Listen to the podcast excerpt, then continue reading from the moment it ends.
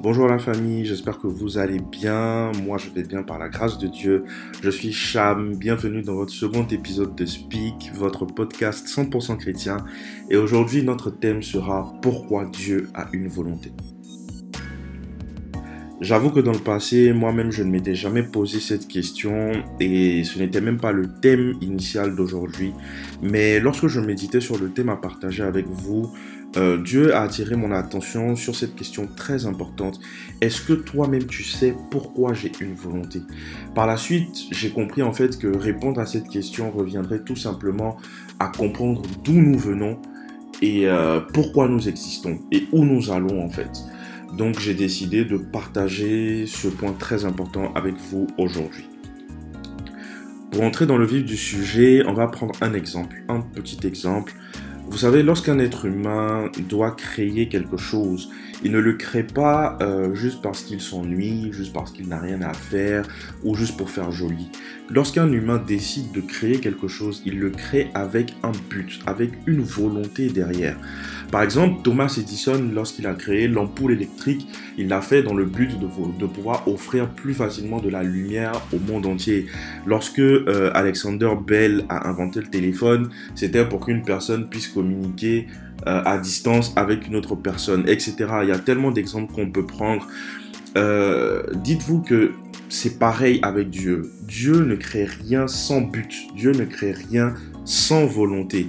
Dieu a créé chaque être humain qui est sur terre. Dieu a donné vie à chaque être humain avec une volonté, avec un but, avec une feuille de route pour notre vie. À chaque être humain, une mission spécifique est attribuée. Et c'est ça la volonté de Dieu pour ta vie. C'est ça la volonté de Dieu pour ma vie. C'est ça la volonté de Dieu pour chacun de nous. La mission qu'il nous a attribuée. C'est pourquoi lorsqu'une personne naît sur terre, elle ne doit pas vivre selon sa volonté, selon ses propres désirs, selon ses idées, etc. Non, lorsqu'une personne naît sur terre, elle doit vivre selon la volonté du Créateur, selon la volonté que Dieu avait lorsqu'il l'a manifesté sur terre, tout simplement. Et en fait, nous distinguons deux volontés, deux types de volontés chez Dieu. On va parler de la première volonté, on va prendre Genèse chapitre 1 au verset 26. Lorsque Dieu dit Faisons l'homme à notre image, selon notre ressemblance, et qu'il domine, etc.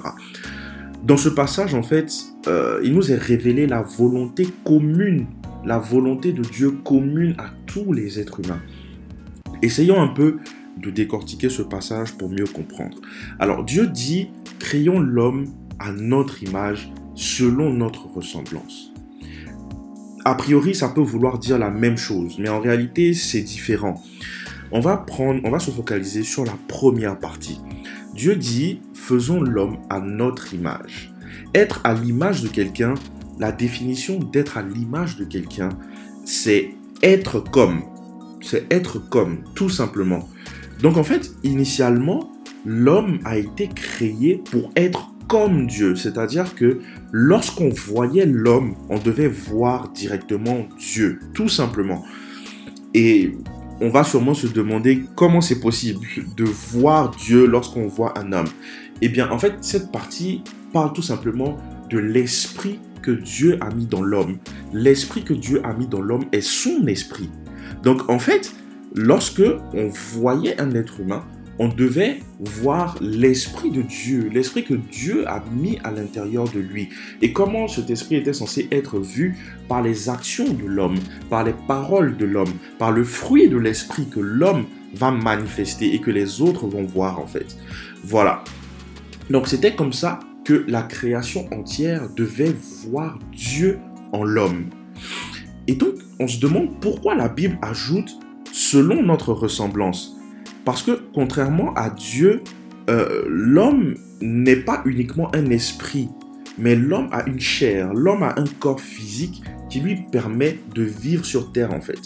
Et lorsqu'on combine euh, ces deux aspects, on comprend que la volonté de Dieu qui est commune à tous les êtres humains, c'était d'être Dieu sur Terre, d'être la version visible de Dieu domine sur la création et révèle sa gloire. Tout simplement.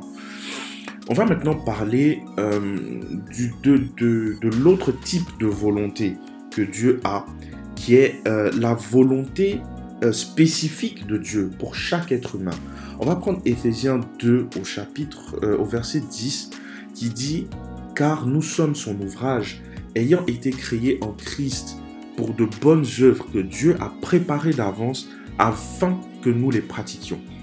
Ici, en fait, ce verset nous révèle que chaque être humain a été fait en Christ pour manifester les œuvres, les bonnes œuvres ou les bons projets que Dieu avait préparés en avance pour chaque personne.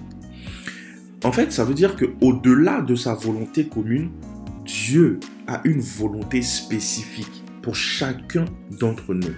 Et en fait, euh, cette volonté, il faut la chercher. Il faut vraiment la chercher avec tout son cœur. Il faut la demander à Dieu. Il faut euh, chercher la réponse de Dieu lorsqu'on prie pour cette volonté spécifique. Et lorsque Dieu nous révèle cette volonté, nous devons la manifester. En gros, pour répondre à la question pourquoi Dieu a une volonté, je dirais tout simplement que Dieu a une volonté parce qu'il est un inventeur.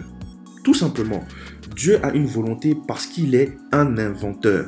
Et à l'image de tous les inventeurs que nous connaissons, sa création est censée être le révélateur de son but initial. C'est-à-dire, en l'occurrence, révéler la gloire invisible de Dieu sur la terre. Rendre la gloire invisible de Dieu visible sur la terre. Cet épisode tire vers sa fin et euh, dans notre prochain épisode, nous allons nous demander comment être dans le plan de Dieu et atteindre sa volonté. J'espère en tout cas que cet épisode vous a fait du bien. N'hésitez pas à le partager, n'hésitez pas à le commenter, à le réécouter ou à l'enregistrer pour l'écouter plus tard. Ça vous fera, j'espère, beaucoup de bien.